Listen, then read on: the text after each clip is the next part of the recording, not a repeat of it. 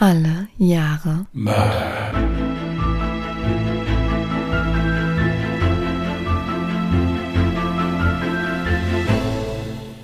Herzlich willkommen zu Alle Jahre Mörder, der True Crime Podcast mit Christian, hallo. Und Jasmin. Hi. hallo ihr Lieben. Euch erwartet heute Unterhaltung der Spitzenklasse. Jasmin hat nämlich in TikTok gesehen, dass man, dass es so eine Anti-Sabber-Pastille gibt, die man vor der Aufnahme einschmeißen kann. Was laberst du? Und dann liest man da noch besser oder so. Also wie gesagt, ihr, Jasmin wird heute einen Fall vortragen und ich bin total gespannt. Sie hat jetzt eine gefühlte Dreiviertelstunde auf dieser Pastille, äh, also die gegessen. Also ab jetzt wird's hammerhart. Ich, ich korrigiere jetzt einfach mal alles, was du gesagt hast. Diese Pastillen sind Hals- und Stimmenpastillen. Ja, nicht Antisabber. Für Singen oder für viel Sprechen oder so. Und statt der 15 Minuten habe ich nicht einmal eine Minute darauf rumgesabbert und dann hat er sich beschwert, dass ich die ganze Zeit so Schmatzgeräusche gemacht habe. Ich habe auch eben gesagt, eine gefühlte Dreiviertelstunde. Ach, dreiviertel Stunde, ich habe 15 Ja. Minuten draus gemacht. Nein, eine gefühlte Dreiviertelstunde, habe ich gesagt. Also wie gesagt, äh, Jasmin wird den Fall heute vorsingen, habt ihr ja gerade eben gehört.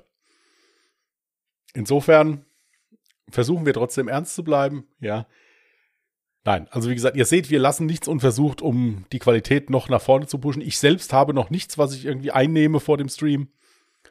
Aber ich bin auch schon auf der Suche. Das Zeug kann doch gar nicht wirken, wenn ich das nur eine Minute im Mund hatte und wieder ausspucken musste. Sollen wir noch mal kurz ausmachen und du probierst noch mal eine Stunde? Nein, ist okay. Gut. Alles klar, ich war ja nur.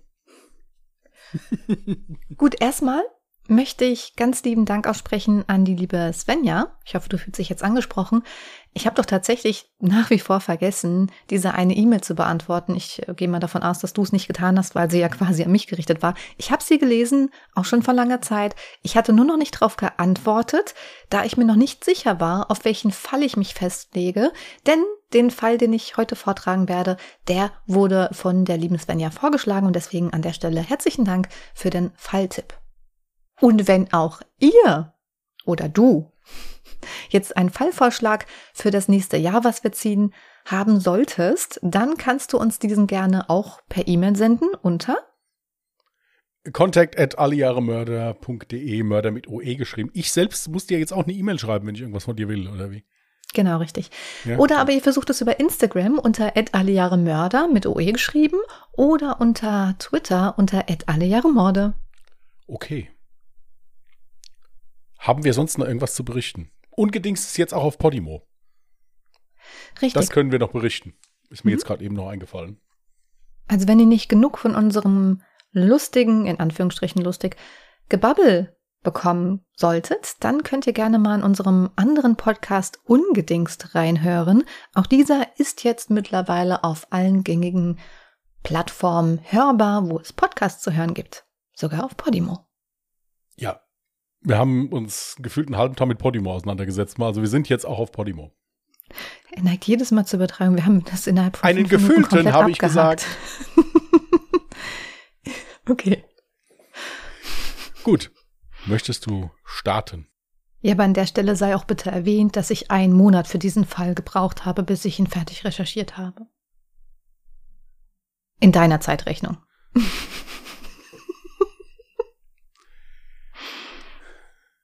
Dann werde ich jetzt besonders kritisch und gespannt sein. Wow, okay. Ja, wenn du so lange Zeit hattest. Ja, also ich hoffe mal, dass dir, lieber Christian, und natürlich auch unseren Zuhörern und Zuhörerinnen der Fall gefallen wird. An der Stelle würde ich auch ganz gerne eine Triggerwarnung aussprechen, denn es geht um sexuelle Gewalt beziehungsweise auch um sexuellen Missbrauch, ist zumindest Teil des Falls und es wird auch ziemlich ekelhaft. Aber ich habe das Ganze alles nicht bis ins Detail irgendwie beschrieben oder so, also keine Sorge, es wird nicht zu schlimm. Also dranbleiben. Wenn du möchtest, würde ich jetzt loslegen. Gerne, bitte. Lisa Montgomery wurde am 27. Februar 1968 in Melbourne, Kansas geboren. Schon im Alter von drei Jahren wurde sie das erste Mal mit sexuellem Missbrauch konfrontiert. Sie lag damals nachts neben ihrer elfjährigen Halbschwester Diane, die von ihrem männlichen Babysitter vergewaltigt wurde. Ihre Kindheit war von Gewalt geprägt. Ihre Eltern tranken viel Alkohol und ihr Stiefvater, Jack, wurde dabei immer gewalttätiger. Er schlug nicht nur sie, sondern auch ihre Mutter. Irgendwann wurde es immer schlimmer. Als sie elf Jahre alt war, wurde sie das erste Mal von ihm vergewaltigt. Das junge Mädchen musste dies ein bis zweimal die Woche über sich ergehen lassen. An der Rückseite des Wohnwagens richtete er dafür einen speziellen Raum her. Dieses Zimmer hatte einen eigenen Eingang, so dass er immer kommen und gehen konnte, wann er wollte. Wenn sie sich wehrte, drückte er ihr ein Kissen auf das Gesicht, damit sie keiner hörte, und schlug ihren Kopf mit voller Gewalt auf den Betonboden. Dabei erlitt sie ein Schädeltrauma. Auf MRT-Hirnscans waren diese Verletzungen, die sie dadurch erlitten hat, noch Jahre später zu sehen. Außerdem überwachte er sie auch in diesem Raum ständig. Er bohrte ein Loch in den Schrank, damit er Lisa beobachten konnte, sobald sie nach Hause kam. Es gab nur eine Ecke in dem Raum, in der das Mädchen oft stundenlang stand, um der Dauerbeobachtung ihres Stiefvaters zu entgehen. Eines Tages betrat ihre Mutter zufällig das Zimmer, während Lisa von ihrem Mann vergewaltigt wurde. Doch statt nun richtig zu handeln und ihren Mann rauszuschmeißen und anzuzeigen, wurde sie wütend und holte eine Waffe. Sie hielt ihr die Pistole an den Kopf und sagte, Wie konntest du mir das antun? Sie machte ihre eigene Tochter für die Taten verantwortlich. Doch der Missbrauch war damit nicht beendet. Ganz im Gegenteil, nun wurde es immer schlimmer. Später lud ihr Stiefvater auch Freunde zu den Vergewaltigungen ein, die stundenlang andauerten und damit endeten, dass die Männer auf sie urinierten, als wäre sie Müll. Irgendwann begann sogar ihre Mutter damit, ihre eigene Tochter an den Klempner oder Elektriker zu verkaufen. Immer dann, wenn das Geld knapp wurde und sie die Rechnung nicht bezahlen konnte. Ihre gesamte Kindheit bestand nun aus ständiger Erniedrigung, Folter und Demütigung. Ihre Mutter klebte ihr oft Klebeband über den Mund, damit sie nicht sprechen konnte.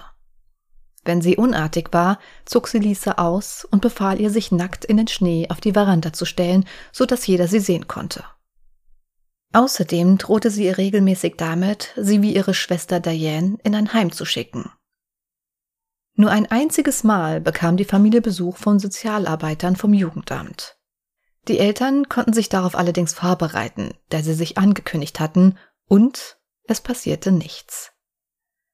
Auch ein Kinderarzt, der die Vergewaltigung eindeutig feststellen musste, gab die Information nicht weiter. Als Lisa ihrem Cousin, einem Hilfs-Sheriff, von den Vergewaltigungen erzählte, hat auch dieser nichts unternommen. Sogar die Nachbarschaft muss von den Misshandlungen mitbekommen haben. Doch keiner unternahm etwas. Als Lisa 16 Jahre alt war, ließ sich ihre Mutter von ihrem Mann scheiden. Erst dann warf sie ihm die Misshandlungen vor Gericht vor. Der Richter war zwar empört darüber, dass sie die Vergewaltigung zuvor nicht anzeigte, jedoch passierte daraufhin seitens der Justiz wieder einmal nichts. Als Lisa gerade mal 18 Jahre alt wurde, heiratete sie ihren Stiefbruder Karl Bowman. Sie versuchte auf diesem Wege, den schrecklichen Ort, den sie zu Hause nannte, zu entfliehen. Mit Karl bekam sie innerhalb kürzester Zeit vier Kinder. Das erste Kind kam im Januar 1987 zur Welt, drei weitere in den folgenden drei Jahren. Doch leider verlief auch ihre Ehe alles andere als harmonisch. Karl begann sie zu missbrauchen und dies sogar zu filmen. Aufgrund der vier gemeinsamen Kinder fiel es ihr allerdings schwer, die Ehe zu beenden, und so ließ sie diese Misshandlungen weiter über sich ergehen. Doch die Angst, dass ihr Mann ihre Kinder möglicherweise irgendwann genauso misshandeln könnte wie sie, wuchs immer mehr. Es sollte bis 1998 andauern, bis sie endlich den Mut zusammennahm und sich von Karl scheiden ließ. Trotz dessen, dass sie während ihrer gesamten Kindheit und in ihrer Ehe niemals Liebe erfuhr und ständig mit Gewalt konfrontiert wurde, hatte sie den Glauben an die wahre Liebe nicht aufgegeben. Nur zwei Jahre später, im Jahr 2000, heiratete sie sogar erneut. Sie hatte große Hoffnung darin, dass die Ehe mit Kevin Montgomery harmonisch lief. Tatsächlich war dies auch die schönste Zeit in ihrem Leben. Er liebte sie sehr und hatte auch kein Problem mit ihren vier Kindern aus früherer Ehe. Kevin wünschte sich sogar eigene Kinder mit ihr und so versuchten sie immer wieder schwanger zu werden. Leider vergeblich. Entweder wurde sie gar nicht erst schwanger oder aber sie verlor das Baby schon zu Beginn der Schwangerschaft. Die Ehe litt extrem darunter und ab und zu wurde es auch etwas gewalttätiger. Doch an Trennung war nicht zu denken, denn sie liebte Kevin sehr und war der Überzeugung, dass alles gut werden könnte, wenn sie erstmal ein gemeinsames Kind hätten. 2004 erfüllte sich dann endlich ihr Traum. Lisa wurde schwanger und es schien erstmal alles gut zu verlaufen. Es sollte ein Mädchen werden und im Dezember auf die Welt kommen. Freunde und Nachbarn freuten sich unglaublich für das Paar, da sie wussten, wie sehr sie sich ein gemeinsames Kind wünschten. Lisa und Kevin begannen sich auf die Geburt vorzubereiten und kauften Babysachen und renovierten sogar schon das Kinderzimmer. Doch irgendwann bekam ihr Mann und Freunde und Nachbarn ein merkwürdiges Gefühl. Obwohl Lisa schon im siebten Monat schwanger war, schien ihr Bauch gar nicht zu wachsen. Als sie daraufhin angesprochen wurde, fing sie sofort an, den Bauch mit weiter Kleidung zu kaschieren. Außerdem hatte sie kurz darauf endlich ihr erstes Ultraschallbild des Babys und zeigte dies stolz herum. Kevin war unendlich glücklich über den Familienzuwachs und hinterfragte nun auch nicht mehr, warum sie ihn bei den Arztterminen nicht dabei haben wollte. Das sollte ein großer Fehler sein.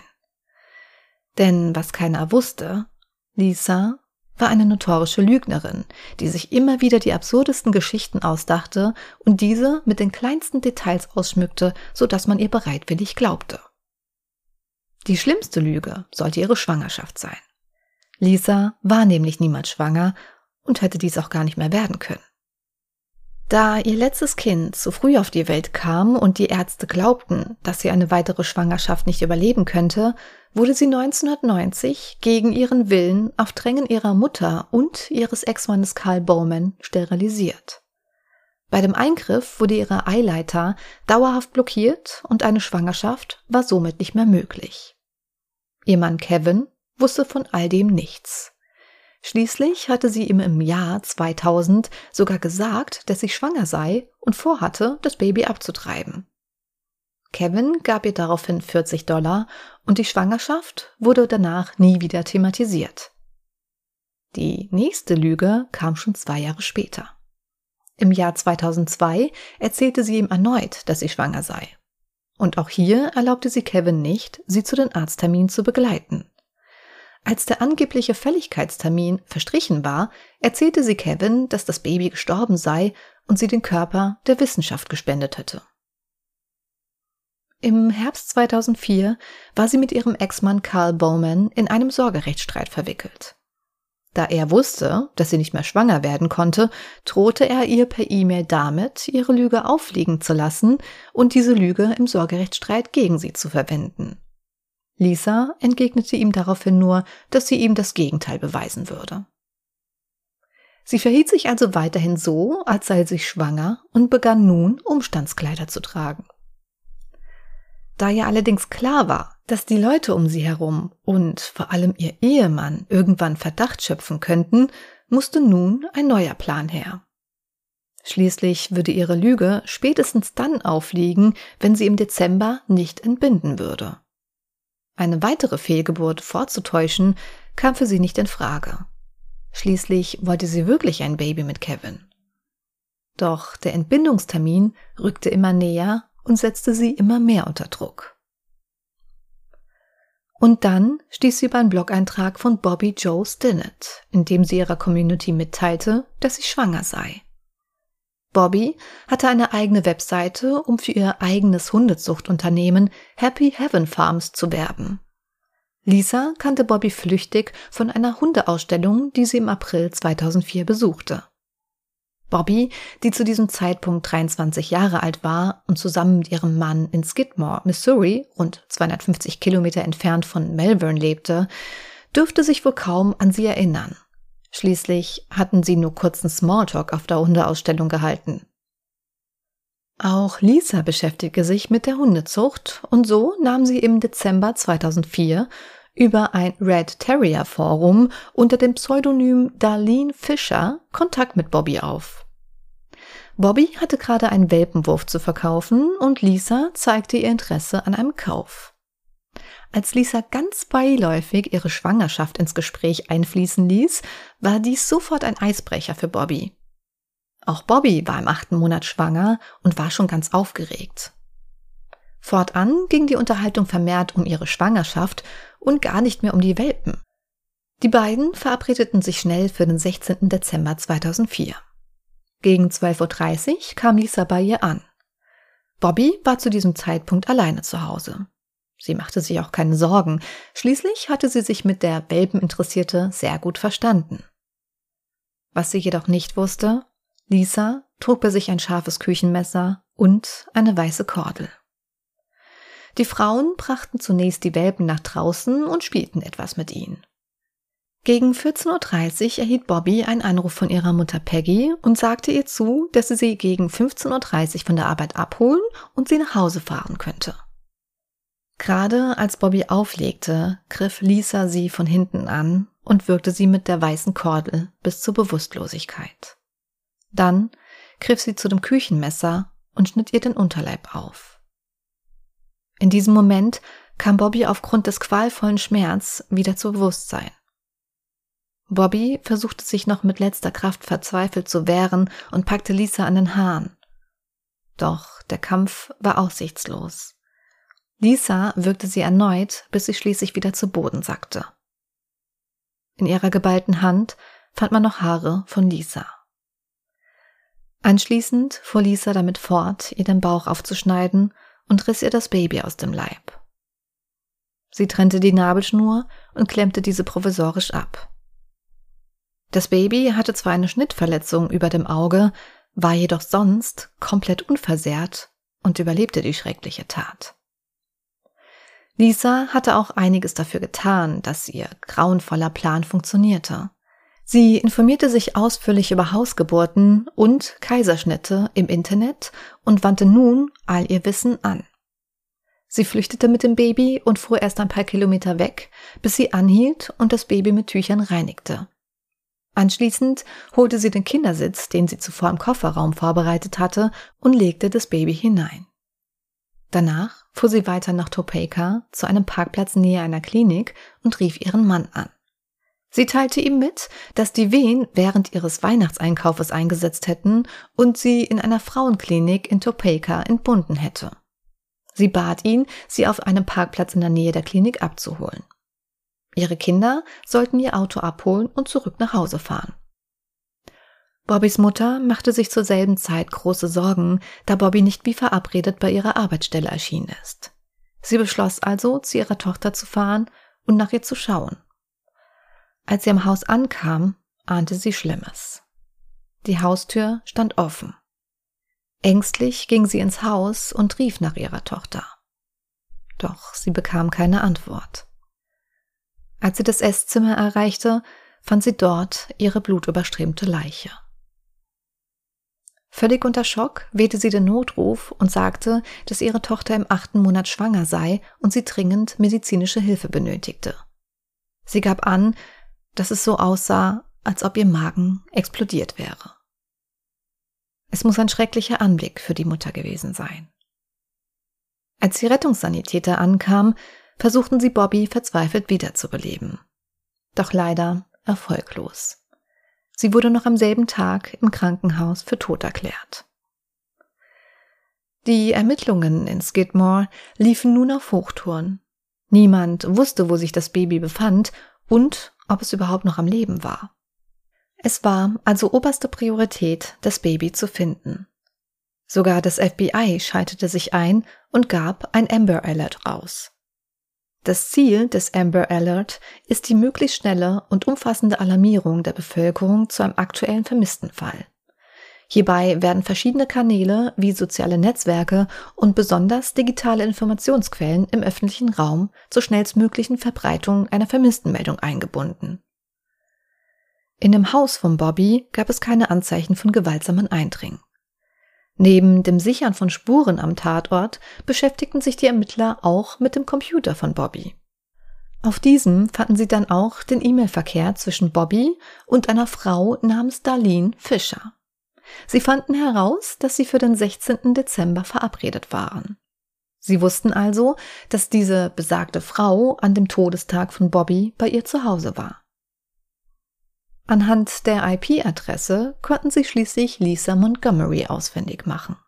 Sofort galt sie als Tatverdächtige. In der Zwischenzeit riefen Lisa und Kevin Freunde und Verwandte an, um die Geburt von ihrer Tochter Abigail zu verkünden. Am nächsten Tag frühstückten sie und machten einige Besorgungen. Sie zeigten all den Leuten, die sie unterwegs trafen, stolz ihr Baby. Selbst der Pfarrer glaubte, es sei ihr Kind. Als das frisch gebackene Elternpaar von ihren Besorgungen wieder heimkehrte, klingelte es kurze Zeit später an der Tür. Kevin war verwundert darüber, dass Beamten vor der Tür standen, bat sie aber sofort ins Haus. Lisa saß derweil mit dem Baby im Arm auf der Couch. Der Ermittler erklärte den beiden, dass sie den Mord an Bobby Joe Stinnett untersuchten. Als er Lisa mit dem Baby sah, befragte er sie zur Geburt des Babys. Lisa gab an, dass sie in einer Frauenklinik in Topeka Abigail zur Welt gebracht hätte und bat Kevin, die Entlassungspapiere aus dem Auto zu holen. Doch Kevin konnte diese Papiere selbstverständlich nicht finden, da sie gar nicht existierten. Daraufhin bat der Beamte darum, Lisa außerhalb des Hauses befragen zu können. Sie stimmte zu. Sie erklärte den Beamten dann, dass ihre Familie einige finanzielle Probleme hätte und sie ohne Wissen ihres Mannes mit Hilfe von zwei Freundinnen zu Hause entbunden hätte. Sie hätte sich die Krankenhauskosten einfach nicht leisten können. Auf die Frage nach den Namen der Freundinnen antwortete sie, dass sie bei der Geburt nicht direkt dabei waren. Sie waren nur am Telefon zur Unterstützung dabei und sagten ihr, was zu tun sei. Das Baby will sie in der Küche entbunden haben und die Plazenta anschließend in einem nahegelegenen Bach entsorgt haben. Doch die Beamten glaubten ihr die Geschichte nicht und nahmen sie vorerst fest. Im Büro des Sheriffs setzte man die Befragung dann fort. Als die Beamten ihr dann den E-Mail-Verkehr mit Bobby vorlegten, knickte Lisa schließlich ein und gestand ihre Tat. Ein DNA-Test bestätigte zusätzlich, dass Abigail das Baby von Bobby war und wurde anschließend zum Vater zurückgebracht. Er gab ihr den Namen Victoria Joe Stinnett. Lisa Montgomery wurde der Entführung mit Todesfolge mit dem Zusatz auf besonders grausame Weise angeklagt.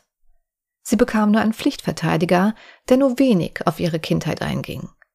Er versuchte, die Todesstrafe mit dem Einspruch abzuwenden, dass die Staatsanwaltschaft überhaupt nicht beweisen könnte, dass die Entführung des Babys den Tod der Mutter zur Folge gehabt hätte. Nachdem dieser Einspruch abgelehnt worden war, ging ihre Verteidigung dahin, sich für unzurechnungsfähig erklären zu lassen. Sie soll unter der Wunschneurose Scheinschwangerschaft gelitten haben. Die Überzeugung wurde durch ihren Ex-Mann bedroht Sie sei in einem traumähnlichen Zustand gewesen, als die Tötung stattfand. Sie argumentierten auch, dass sie eine posttraumatische Belastungsstörung hatte und dass diese durch den physischen und psychischen Missbrauch in ihrer Kindheit hervorgerufen wurde. Die Staatsanwaltschaft sagte allerdings, dass sie nicht durch eine Desillusion getrieben wurde, sondern aufgrund von Angst, weil sie glaubte, dass ihr Ex-Mann sie auffliegen lassen könnte. Sie fürchtete, dass sie das Sorgerecht für ihre Kinder und vielleicht sogar ihren Ehemann verlieren könnte, wenn ihr Lügenkonstrukt zusammenbrechen würde. Sie plante den Mord und die Entführung des Babys. Als Beweis wurde hierfür ihre Recherche im Internet zu einer Hausgeburt und Kaiserschnitten und das gefälschte Ultraschallbild angeführt. Dies machte klar, dass sie sich darüber bewusst war, dass sie nicht schwanger war. Die Verteidigung versuchte dies allerdings verzweifelt als Beweis dafür darzustellen, dass sie wirklich glaubte, schwanger zu sein. Die Staatsanwaltschaft sah dies allerdings als Beweis für Vorsatz, da sie vorbereitet und bewaffnet zum Tatort erschien. Es handelte sich dementsprechend nicht um eine impulsive Tat. Lisa Montgomery habe zur Tatzeit unter keiner psychischen Krankheit gelitten, die ihre Fähigkeit beeinträchtigt hätte, das Ausmaß ihrer Straftaten zu erkennen. Lisa Montgomery wurde 2007 für schuldig befunden und zum Tode verurteilt. Ein Berufungsverfahren 2011 bestätigte das Urteil. Im Gefängnis wurde bei Montgomery unter anderem verschiedene bipolare Störungen, eine posttraumatische Belastungsstörung, Angstzustände und Depressionen, Psychosen, Stimmungsschwankungen, Dissoziation und Gedächtnisverlust diagnostiziert. Deutlich wurde auch, dass sich ihr Verteidiger im Prozess kaum für seine Mandantin einsetzte. Erst einige Jahre nach dem Verfahren wurde das Ausmaß der Gewalt klar, das Montgomery erlitten hatte. In einem Verfahren hätte das strafmindernd wirken müssen, ebenso wie die Tatsache, dass die Angeklagte bei der Tat psychisch krank war. Eine Woche vor ihrer geplanten Hinrichtung baten Montgomerys Anwälte Donald Trump persönlich um Gnade für ihre Mandantin und baten um Umwandlung der Todesstrafe in eine lebenslange Haftstrafe. Die Anwälte argumentierten in ihrem Brief, Montgomery sei zum Tatzeitpunkt im Jahr 2004 psychisch schwer krank gewesen. Doch auch dies blieb leider ohne Erfolg, denn Trump war ein bekennender Befürworter der Todesstrafe. Nachdem der oberste Gerichtshof am 11. Januar die Hinrichtung aufgrund des auffälligen Geisteszustands der Verurteilten zunächst aussetzte, bestätigte er doch das Urteil und Lisa Montgomery wurde am 13. Januar durch eine tödliche Injektion hingerichtet. Es war das erste Mal seit 67 Jahren, dass eine Frau durch die US-Bundesjustiz hingerichtet worden ist. Also wenn ich den Fall höre, dann komme ich echt aus dem Kopfschütteln überhaupt nicht mehr raus. Mhm. Ich meine, natürlich, was, was die Frau da gemacht hat, war was ganz, ganz Grausames und ganz Furchtbares. Aber jetzt mal ganz ehrlich, was sollte aus diesem Menschen denn anderes werden? Genau dieselbe Frage habe ich mir am Ende auch gestellt. Also natürlich rechtfertigt absolut gar nichts auf dieser Welt ihre schreckliche Tat. Aber ich hatte andererseits auch ja extremes Mitgefühl für diese Frau, was sie alles in ihrer Kindheit schon miterleben musste oder auch als sie noch später in der ersten Ehe auch sexuell misshandelt wurde und Gewalt erlebt hat. Da dachte ich mir dann auch, ja natürlich, was soll denn anderes passieren? Das kann ja nur schiefgehen. Ja, ja, das war auch das, was ich jetzt gedacht hatte. Also entweder wird so ein Mensch dann drogenabhängig und landet irgendwo in Anführungsstrichen in der Gosse, ja, oder es passiert halt eben sowas. Ich meine, die ja. Tat war abscheulich, um Gottes Willen, das entschuldigt nichts. Aber so einen Menschen dann hinterher noch zum Tode zu verurteilen, die Frau hätte in eine geschlossene Psychiatrie gehört, wegen mir auch ein Leben lang, ja, ist ja alles okay. Ja, ich meine, sie hat ja die Tat nun mal begangen. Aber was sollte aus dem Menschen werden? Da, da wird die da an den Klempner und an den Elektriker von der Mutter noch ver vermietet. In Anführungsstrichen. Also was, was soll aus der Frau werden? Das fand ich auch einfach nur krass. Also unverständlich. Vor allem auch, dass da gefühlt jeder weggeguckt hat. Also da, da gibt's jetzt nicht nur einen Schuldigen. Da gab's Nachbarn, die das definitiv mitbekommen haben. Da gab es den Kinderarzt, der das mitbekommen hat und nicht meldete. Da gab es, ja gut, das Jugendamt mh, hm, hat wahrscheinlich wohl nichts mitbekommen. Aber gefühlt hat es ja jeder mitbekommen. Sogar der eigene Cousin wurde darüber informiert und hat nichts gemacht, obwohl er sogar Hilfs-Sheriff war. Ja, ja, das ist für das mich einfach, es hat mich sprachlos gemacht.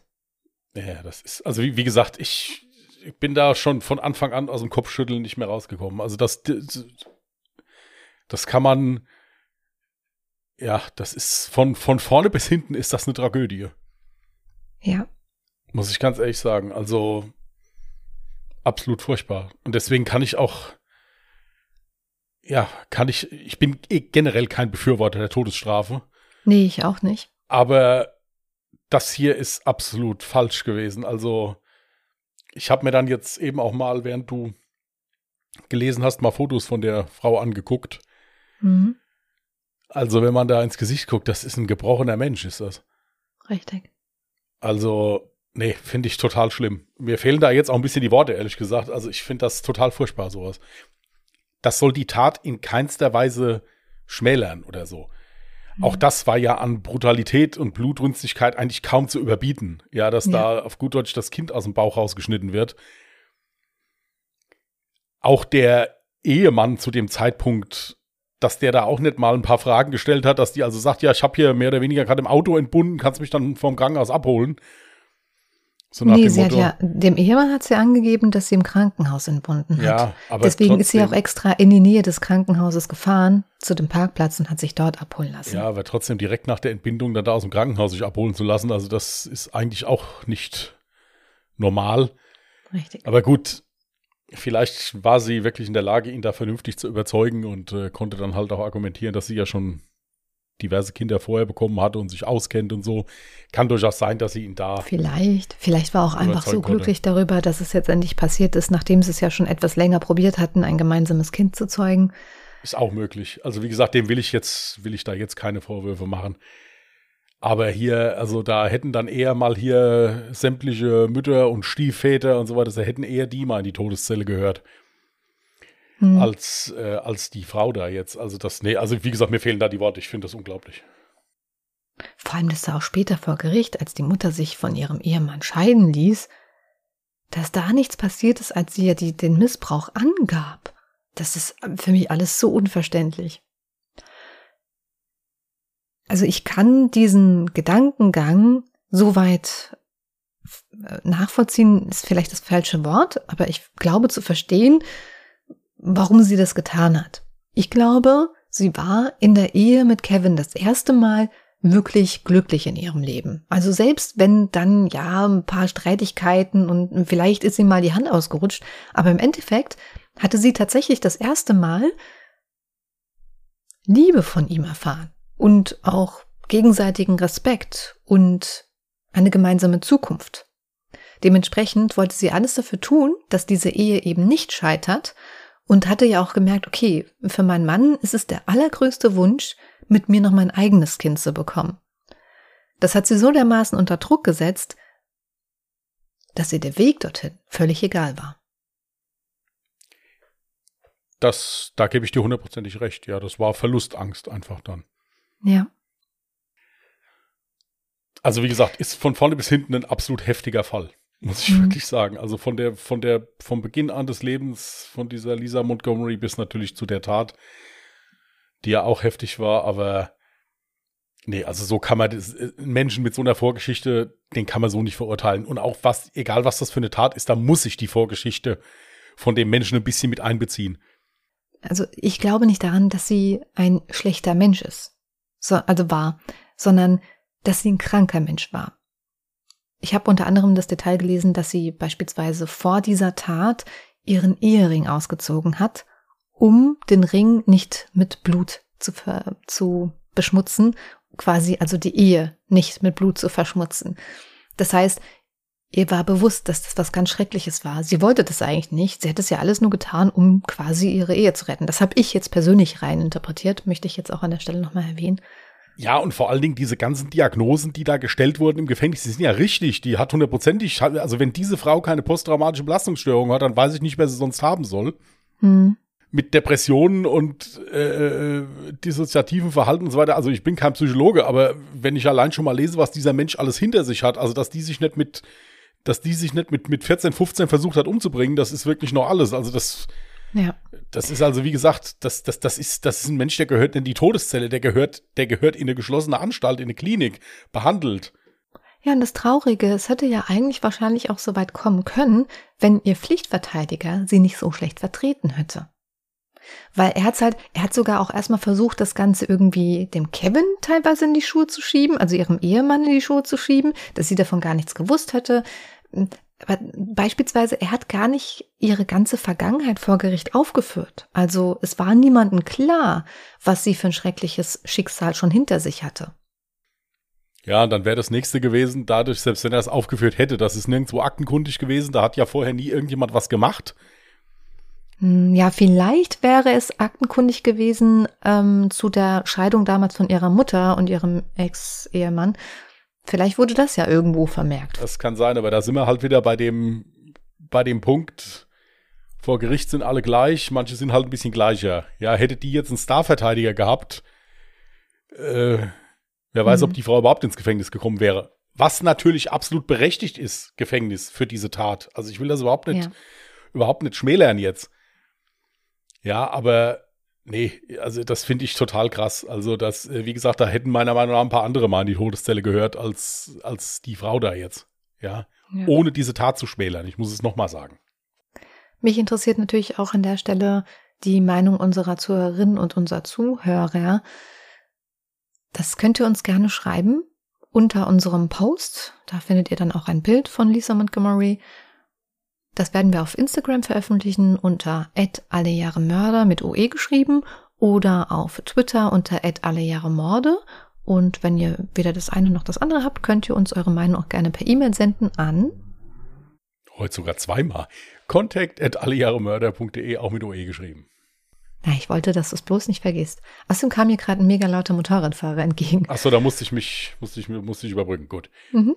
Okay, ihr Lieben, dann würde ich sagen, äh, lose ich dir mal ein neues Jahr zu. Mhm, sehr gerne.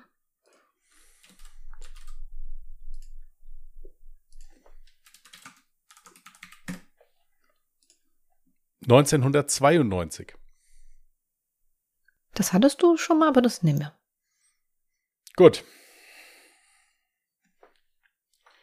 Ist der Edding weg? Nee, hier ist er.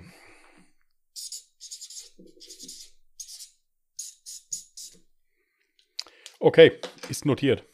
Sehr schön. Nächste Woche geht's in welches Jahr? Das lassen wir mal offen. Okay. Ach, bist noch nicht fündig geworden? Welches ich bin Jahr noch nicht noch fündig mal? geworden und es sind äh, auch wirklich, es ist nichts dabei, wo ich jetzt sage, ich bekomme vernünftigen, vernünftigen Input. Äh, ist durchaus möglich, dass wir da mal jokern. Aber. Welches Jahr hattest du denn? 1958. Es ist wirklich nichts dabei, wo ich jetzt sage, da könnte man anhand der Quellen, die ich habe, vernünftig was draus bauen wie gesagt, ich, ich gucke noch mal, ich bin auch schon die ganze Zeit dran, aber sollte es, ehe ich jetzt einen schlechten Fall mache, ziehe ich lieber einen Joker und suche euch einen interessanten Fall raus und mache den. Also wird schon. Vielleicht kommt ja auch ein richtig cooler Geheimtipp nochmal seitens unserer Zuhörer und Zuhörerinnen für das Jahr 1958 oder was hast du eben für mich gezogen? 1992. 1992, super. Also wenn ihr da einen guten Fall kennt, der noch nicht allzu oft von anderen Podcastern behandelt wurde, könnt ihr uns den gerne schicken. Und ja, da würden wir uns natürlich jederzeit freuen. Gut, ihr Lieben. Dann wünschen wir euch einen ruhigen Wochenstart. Passt gut auf euch auf. Und wir hören uns am Mittwoch wieder, wenn ihr wollt, bei Ungedingst. Oder mhm. am Sonntag dann wieder hier bei Alle Jahre Mörder. In dem Sinne, macht's gut, bleibt gesund, passt auf euch auf. Bis dann und tschüss. Macht's gut. Bye.